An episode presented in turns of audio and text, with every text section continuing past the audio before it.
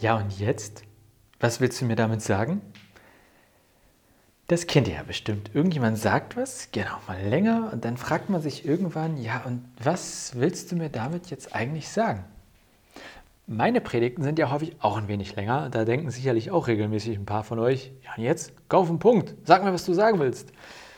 Und lustigerweise habe ich was Ähnliches in der Bibel selbst gefunden. Und zwar in einem Brief im Neuen Testament von Paulus an die christliche Gemeinde in Korinth. Paulus war Missionar und Gemeindegründer. Der hat in der griechischen Stadt Korinth eine christliche Gemeinde gegründet und hat mit denen danach noch Briefkontakt gehalten.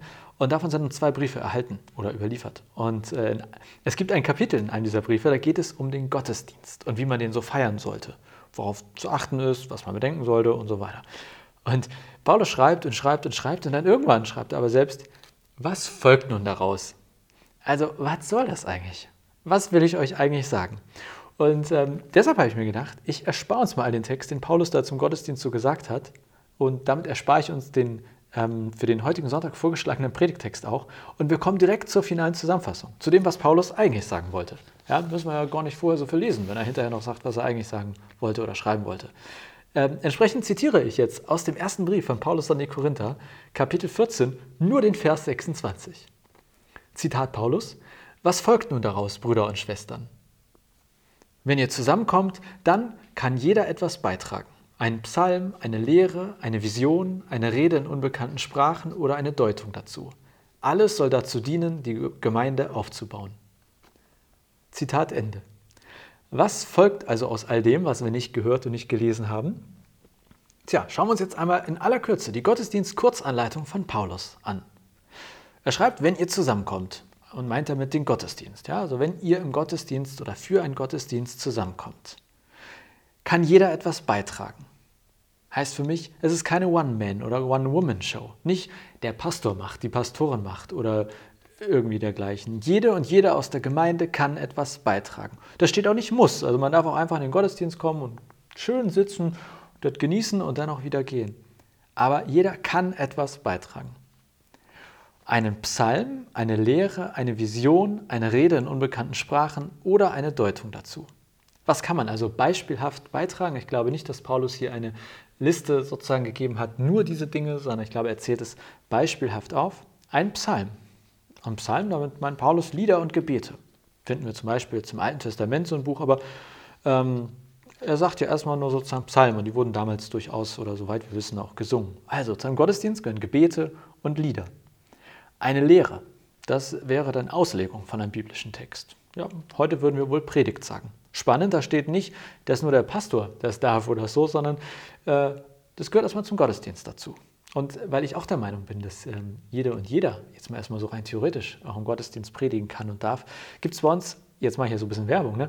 äh, einen Laien-Predigtkurs hatten wir schon einmal im letzten Jahr und die Predigten wurden in diesem Jahr gehalten, eine ist noch offen. Und nach den Sommerferien starten wir wieder mit einem Laien-Predigtkurs. Also wenn du ähm, auch mal Bock hast, hier im Gottesdienst eine Predigt zu halten, das ist dann so in einer kleinen Gruppe, bereiten wir das vor und ich gebe Feedback und wir arbeiten so ein bisschen daran, äh, gerne anwenden. Dann sagt Paulus, ähm, also wir sind ja noch bei der Aufzählung, was so ein Gottesdienst dazugehören könnte. Ne? Psalm hatten wir, Lehre hatten wir, jetzt kommt eine Vision. Was ist eine Vision? Das ist eine Art Eingebung von Gott. Ein Bild vor einem inneren Auge sozusagen, das kann beim Beten oder beim Gesang plötzlich sein, dass in dir du das Gefühl hast, ich, wie so, da ist jetzt gerade ein besonderer Draht zu Gott gewesen und ich habe etwas, was ich auch kundtun möchte oder vielleicht kundtun sollte. Dann weiter zählt Paulus auf eine Rede in unbekannten Sprachen. Das wurde, ähm, ich, lese ja hier mal die Basisbibelübersetzung, in anderen Übersetzungen steht da zum Beispiel Zungenrede und meint, ähm, so ein Reden, wo man davon ausgeht, dass irgendwie Gott, der Heilige Geist, den Sprecher oder die, Sprecherin dazu bringt, in einer nicht vorhandenen Sprache zu sprechen. Also jetzt nicht irgendwie in Türkisch oder in Griechisch oder was auch immer, sondern in einer Sprache, die es in dem Sinne nicht gibt. Die versteht auch, deswegen, also versteht keiner. Es ist wie so eine Geheimsprache mit Gott. Ähm, nur Gott versteht es. Oder, das zählt Paulus auch auf, es kommt eine Deutung dazu. Also, wenn jemand so in dieser komischen fremden Sprache da spricht, dann kann das passieren, dass jemand anderes das auslegen kann oder die Person selber es auslegen kann. Also, das sind so beispielhafte Elemente von Paulus. Dazu muss man wissen, dass jetzt in Korinth, die waren die waren so ein bisschen auf dem Heiligen Geist drauf. Ne? Also das mit Visionen und Reden in unbekannten Sprachen, das war bei denen anscheinend voll der Renner. Ist, auch wenn man jetzt so in die Geschichte des Christentums guckt, nicht überall alle Zeit der Renner gewesen. Und dann sagt Paulus noch, alles soll dazu dienen, die Gemeinde aufzubauen. Also Paulus hat jetzt aufgezählt, was zum Gottesdienst dazugehört und jetzt definiert er noch sowas wie ein Ziel oder ein Zweck. Die, der Gottesdienst soll die Gemeinde aufbauen. Alles im und am Gottesdienst soll Gemeinde aufbauen. Was heißt das? Aufbauen, Gemeinde aufzubauen. Auch wieder in anderen Übersetzungen, älteren Übersetzungen steht gerne mal Erbauung. Der Gottesdienst soll erbaulich sein. Ähm, in eher freieren Übersetzungen wird dann gesagt, ein Gewinn für den Glauben. Ich finde am besten zu sagen, Stärkung. Der Gottesdienst soll eine Stärkung sein. Wir sollen gestärkt aus dem Gottesdienst herausgehen. Und zwar gestärkt für uns und unseren Alltag, für das Große und Kleine, was in unserem Leben so für uns zu bewältigen ist, gestärkt als Gemeinschaft, wir als Gemeinde hier und gestärkt im Glauben an Gott. Und ja, ich glaube auch, Aufbau, Gemeindeaufbau im Sinne von zahlenmäßigem Wachstum. Also der Gottesdienst soll dazu beitragen, dass sozusagen auch die Zahl der Gemeinde gestärkt wird. Also, die Gottesdienst-Kurzanleitung. Ja, ich glaube, sie hat drei Punkte. Erstens, gemeinsam Gottesdienst gestalten. Wir feiern diesen Gottesdienst. Es ist unser Gottesdienst. Niemand muss sich, jeder darf sich einbringen. Zweitens, beispielhafte Gottesdienstelemente sind Lieder, Gebete, Texte, Auslegung und Interpretation und auch sowas wie Raum für Eingebungen von Gott. Und drittens, immer im Blick haben Stärkung. Unser Ziel ist ein im Prinzip in jeglicher Hinsicht stärkender Gottesdienst.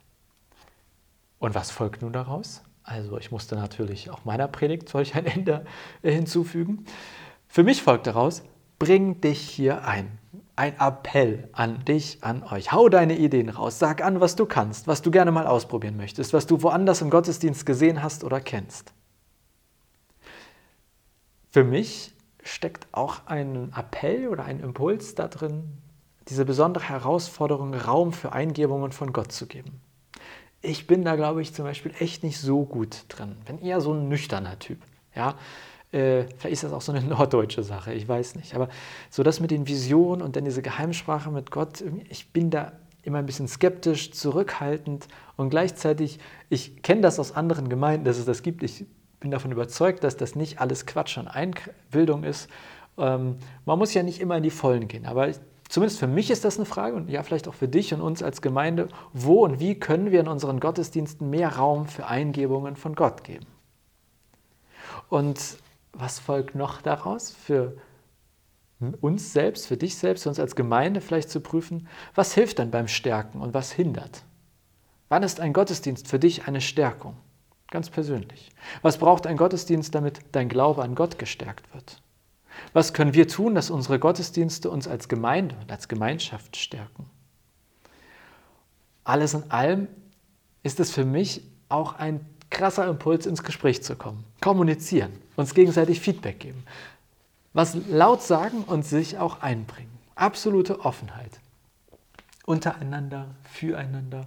Und ich glaube, dass hier auch wirklich eine große Offenheit zum Ausprobieren herrscht. Ja?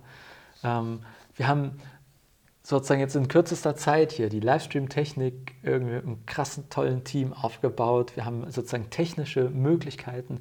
Wir haben jetzt gerade heute ja zum dritten Mal wahrscheinlich dann ähm, so Untertitel, die wir ausprobieren, wo sozusagen ja hier alles live untertitelt wird. Wir können mit der Bestuhlung frei experimentieren, weil wir keine Bänke haben. Wir können in der Musik experimentieren. Ja, unsere, unsere Kirchenmusikerin Akemi, die macht hier alles mit oder ist auch also hat ja bislang noch vor keinem Experiment zurückgeschreckt. Ähm, wir haben unsere Gottesdienste alt bewährt. Die lassen wir natürlich auch erstmal so ein bisschen äh, so, wie sie sind, nicht nur erstmal. Ähm, neu probiert, da ist schon ein bisschen mehr Raum, um Neues zu probieren. Und dann haben wir immer noch unsere Experimentgottesdienste, wo wir dann auch unseren Gornex mehr halten müssten, um mal was auszuprobieren. Also, ich möchte mit euch Gottesdienste feiern, auf die ihr Bock habt, die euch stärken, zu denen ihr gerne andere Leute mitbringt, zu denen ihr gerne selber geht sodass wir bestenfalls hier jeden Sonntag einen Gottesdienst feiern, der wie so eine fette Ladestation für uns ist. Fette Ladestation, naja, gut. Äh, und dann gibt es noch einen kurzen Nachtrag. Ja? Ich möchte mir noch erwähnen, dass Paulus zu seiner Gottesdienstanleitung sagt, ein paar Zeilen später schreibt er, übrigens, was ich euch schreibe, ist ein Gebot des Herrn. Entsprechend könnte man auch statt Gottesdienstanleitung von Gottesdienstanweisung sprechen, einer göttlichen Gottesdienstanweisung. Und ich persönlich finde ja, es gibt durchaus schlimmere göttliche Anweisungen, als dass wir gefälligst Gottesdienste feiern sollen, aus denen wir gestärkt herauskommen. Und zwar gestärkt für uns und unseren Alltag, gestärkt als Gemeinschaft und gestärkt im Glauben an Gott. Amen.